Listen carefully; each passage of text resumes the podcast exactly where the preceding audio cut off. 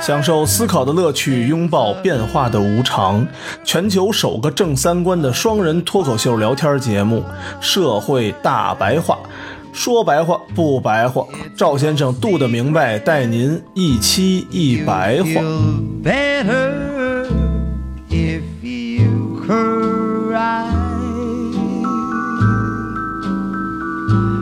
When waking from a bad dream, don't you sometimes think it's real?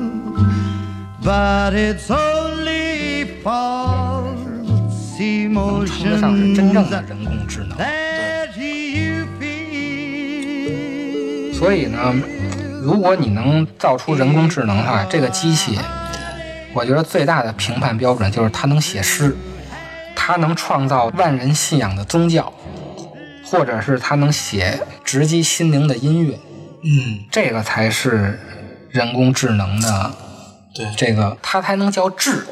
你这要求太难了。这种什么，我说什么你就反映什么，汽车的那种，说一个我热了，你就给我开空调；我冷了，你就给我开热风的，这个都是仿生学。对，单元性的反应。，对，这个还是没逃出我输入 A，你输出 B 这个逻辑里去，所以先得能跳这个非常难，我觉着。太难了，是不是？现在啊，咱们科技公司啊，一吹牛逼就是我们这人工智能吧，有大数据吧，我跟大家说的全是仿生学，根本还没跳脱出去呢。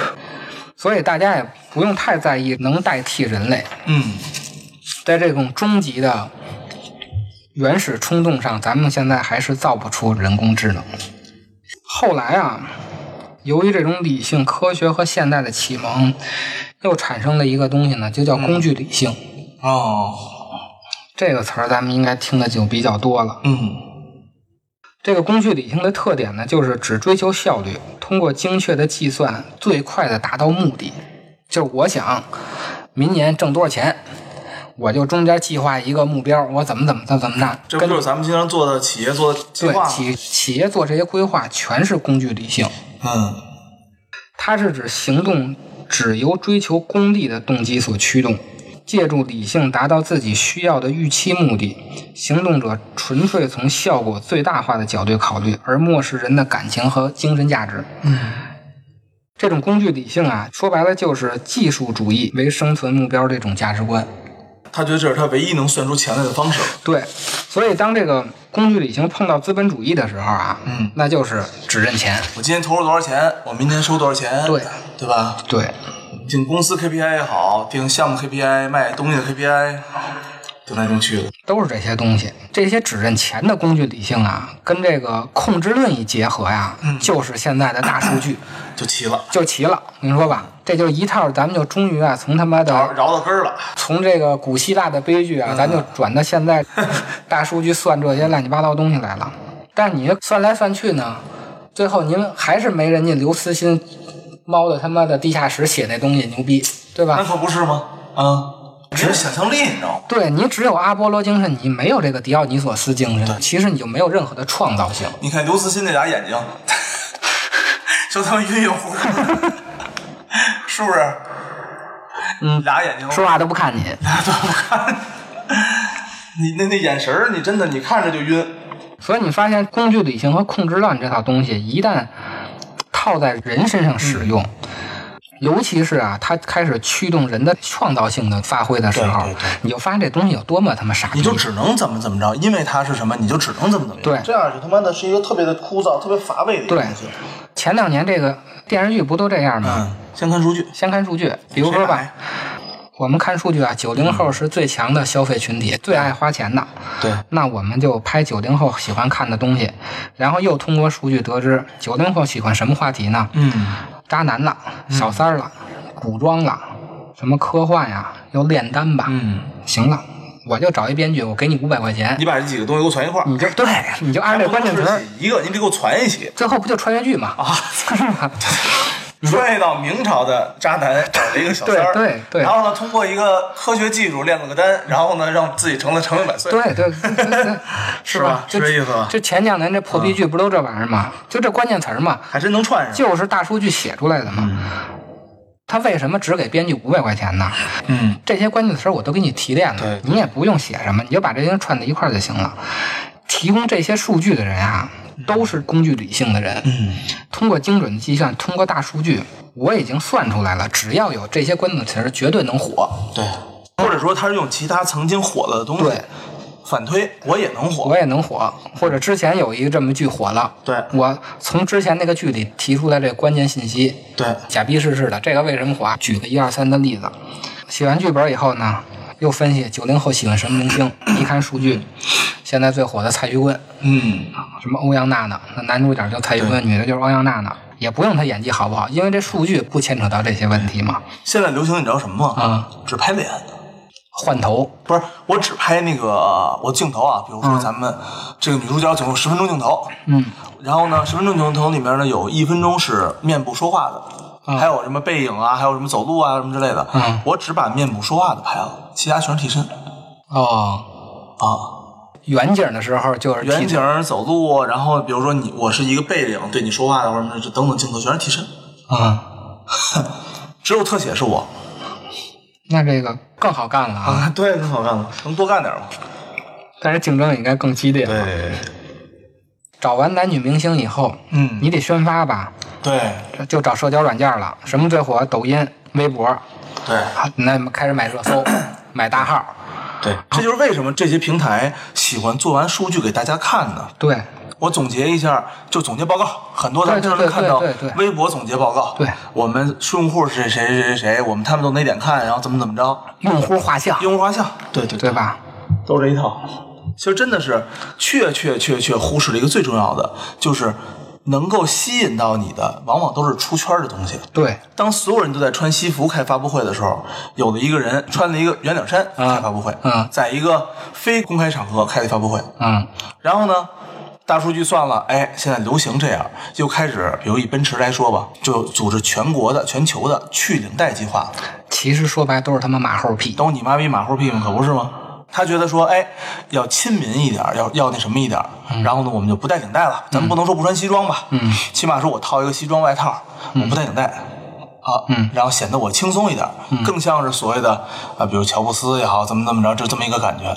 但是你其实还是没出圈儿，对你没出圈，对不对？你但是相比来说呀，其实我觉得，呃，香奈儿这品牌虽然跟咱们关系不大啊，嗯哎，我觉得这品牌还是真的挺不错的。嗯。比如什么呢？第一，他前两天啊，在那个他做发布会，啊他发布会呢搭了一个雪山，就像是在一个雪场里面，那个屋子里面全是雪。啊然后呢，你从图片上看，就像是在雪山的山顶儿，但是它实际是在一个大棚，非常大的一个大棚搭建了一个，搭了一实景儿，搭了一个实景儿的棚，上面呢，所有的棚子都是那种真的是很像天的蓝色，啊。刷的那种漆啊什么东西，地上铺的真的雪，放到山山上之后也摆着雪，还有那种木材呀、什么那种搭的小房子，哦哦。就你一看就是在什么南山滑雪场啊就这么一路子。同时呢，他前几年搞了一个香奈儿的一个超市，他相当于自己建了一个超市，啊。在超市里面走秀，然后里面所有的产品、纸、杯子，你看那什么马桶盖什么的，全部都是香奈儿标的。这些这个品牌卖的好不好我不知道，这个活力这么多年都在。所以你看啊，这些品牌的创始人呀、一个个都是骚浪贱，对是吧？都是酒神都是酒神。你看那穿的呀，那些行为啊，没有一个正常的。对，都是迪奥尼索斯精神的一个渗透者。对就他敢做这事儿。为什么所有品牌都说，哎呀，我们要做一发布会？为什么要做发布会啊？因为什么什么要做发布会？在哪做呀？哎，我们要像什么什么一样做哪儿哪儿哪儿做发布会？两排做两排，这个就是工具理性啊，对这种创造性的毁灭毁灭。所以咱们也发现啊，近期好莱坞其实也没拍啥牛逼的电影，对，是吧也是算出来的，也都是算出来的。它也是产业，他得挣钱嘛。挣钱，他要算嘛。近期他也有大数据嘛，嗯，这些工具理性的人，资本一进来，你应该怎么怎么拍，你尤其是华尔街什么的人一算，对对对对，而且啊，这些编剧编出来的其实都是大圆满的结局。对。好莱坞这种典型的商业片儿全是对。大圆满大大圆满，都后头一爆炸，然后这英雄一跑出来，是吧？对。包括咱们看这复联也是最后这钢铁侠是肯定能打败那个叫什么灭霸吧？啊，对，最终一定是，最终一定是。上一次没有打破，对，那是为为了让你看下一集还再掏钱。对，因为你不接受这种残忍的结局，对，这就是观众引导的嘛。我一定要是正义战胜邪恶，我一定要摆脱这种诅咒，对，其实这上半集啊，还挺有建设性的意义的。是吗？对，你看上半集了吗我没看。啊，上半集挺有建设性意义的。这个灭霸呢，没什么目的，就说你这个地球变成这个样子，嗯，没什么什么原因，就是人太多了，少一半大家就没事儿了，战争也没有了，资源也够用了，然后呢，钱也够花了，温饱也解决了。啊那为什么不做呢？你何必让这个这个爆炸呢？啊他就一个响指就解决了。解决完了之后呢，他就去山林里面种菜了，当农民了农民了。哦人家可能去人家自己的宇宙里边种菜了。我是一个宇宙秩序的一个维护者，啊其实和《三体》也有点像，三体》也有点这个路子，就是哎，我有出问题了，出问题怎么办？那解决一些人就好了。他不是一个自私主义者，就这种电影吧，其实就达不到以前古希腊悲剧的那种对。能直击心灵的那种对。艺术性了。所以你发现没有，现在啊也产生不了 Beatles 了，那是吧？对啊、像什么低俗小说啊、猜火车呀、嗯。这种也写不出来了。是吧？像出个什么绿皮书啊这种非常非常基础的这个种族问题的电影，真的是太基础的种族电影了，拿了一奖，还都都能拿奖了，非常非这常矬子里拔将军呗。太矬了，演的不错啊，毕竟人家两个演员都是非常好的，啊呃，表演的各种拍摄手段，好莱坞的制作水平嗯还是非常的高的嘛。但是你只是说从这个角度来说，其实非常非常那什么的。反正这种工具理性啊，对创造性啊，我觉得是近几年影响越来越大。嗯嗯这种直击心灵的最典型的就是诗歌。嗯咱们前两年有一个特别火的叫余秀华，嗯。农村的大写的大写的，嗯穿过大半个中国去睡你，嗯，我操，太鸡巴狠了。太狠了！你都不用读这个诗本身，就这个题目就有划时代这种意义。对，这个东西绝对是大数据写不出来的。嗯，他诗起来真挺好的，什么什么天上地下的，什么、啊什么我碾碎了日月星辰，然后把它打成一个包，然后去睡你，然后还有什么的，对对对，我从 我都这点词儿我都捏不到一块儿去呢。你说这个让一个工具理性的营销人员，嗯比如说我想卖对，我想卖一本诗集，嗯，他不可能指导作者能写出什么我穿过大半个中国去睡这。个余秀华好像虽然是好像特别火是吧？对，但是他好像是在文学界没没没什么名。没文学界不行，但是在这个社会层面还是什么特别火是吧？这个穿过大半个中国去睡你，就这一句话呀，里头包含了特别多的含义。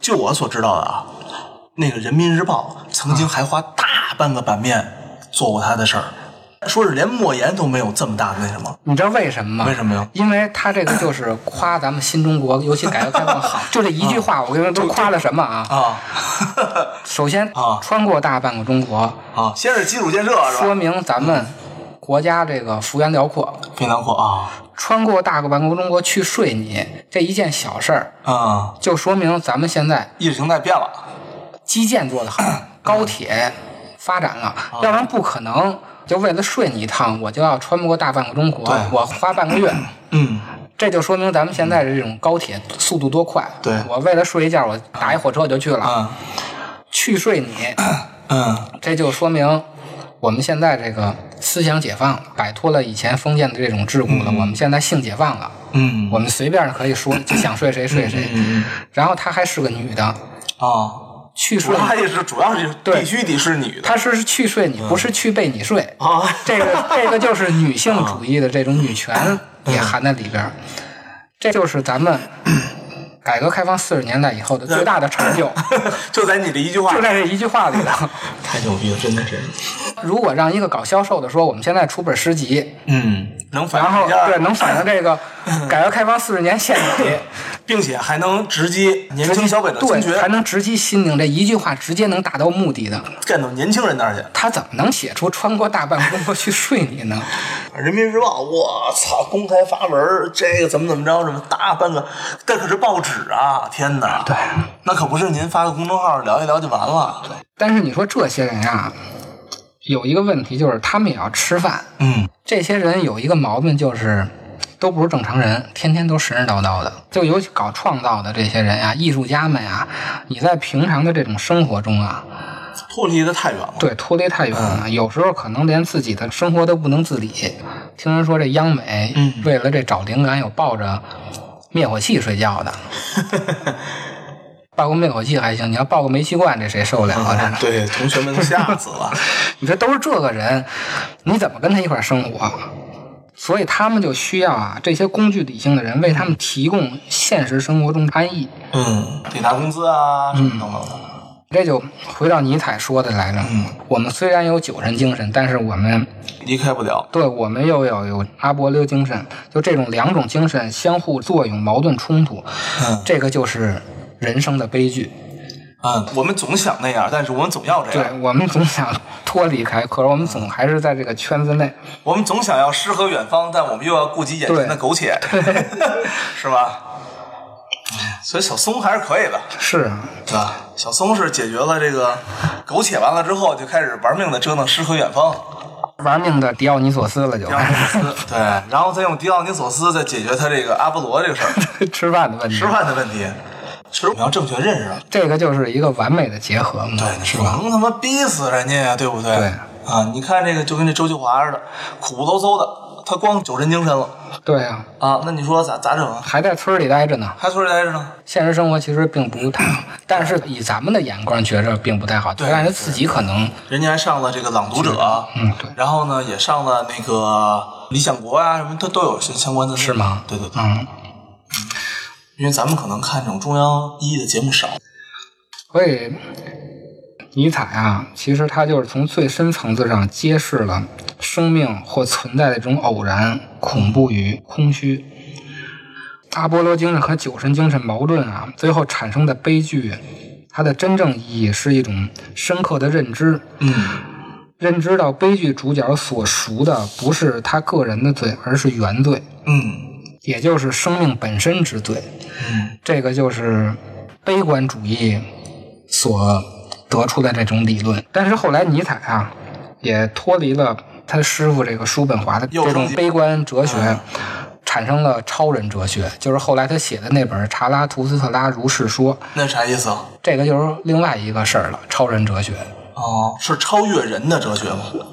尼采不是有一个最根本的理论叫权力意志吗？嗯这个权的意志其实本身翻译的就不是特好，它应该翻译成冲创意志。它其实就是从这个希腊悲剧这种酒神精神里啊得出来，就是虽然我们没有跳出这个圈儿，嗯我们还是在这种有限的范围之内。嗯但是我们这个生命是无限的，我们还是要拥抱这种一次次的轮回，一次次的反复。它由这种悲剧的人生走向了极端，就是这种积极的一面。他最终从最消极的一面走向了最积极的一面。他的对立一面其实是老子，老子啊，对，什么不生不灭的是吧？老子就是，既然已经这样，那我们就回到以前去，我们就回到原始中去，我们什么都不干了。他那个理论就是，既然这样，我们就要拥抱这种无限，是吧我们要超越这种超越无限局限性。哦，这个是后话了，这个咱们可以以后再说了。嗯，哎，我觉得这个呢，咱们还是得出挺多一个真知的，是吧？对，所以我觉着搞这些艺术创作的人啊，可以看看《悲剧的诞生》这本书。对，别老看演员的诞生，对，别看没啥用 别看演员的诞生。对，看看这个，然后呢，没事呢，多和小朋友们一起是吧，喝个酒，对，是吧？从自己原有的一个思想中跳脱出来，可能要比你钻牛角尖儿、苦思冥想，可能真的是更对，你也知道，工具理性的这些人呀、就是这些销售和搞市场人，他在咱们人的社会中的真正作用是什么？对，他有让你解决你吃饭。对他有消极的一面，其实我觉得更多的是积极的一面。对，是啊，嗯嗯。好，谢谢大家收听。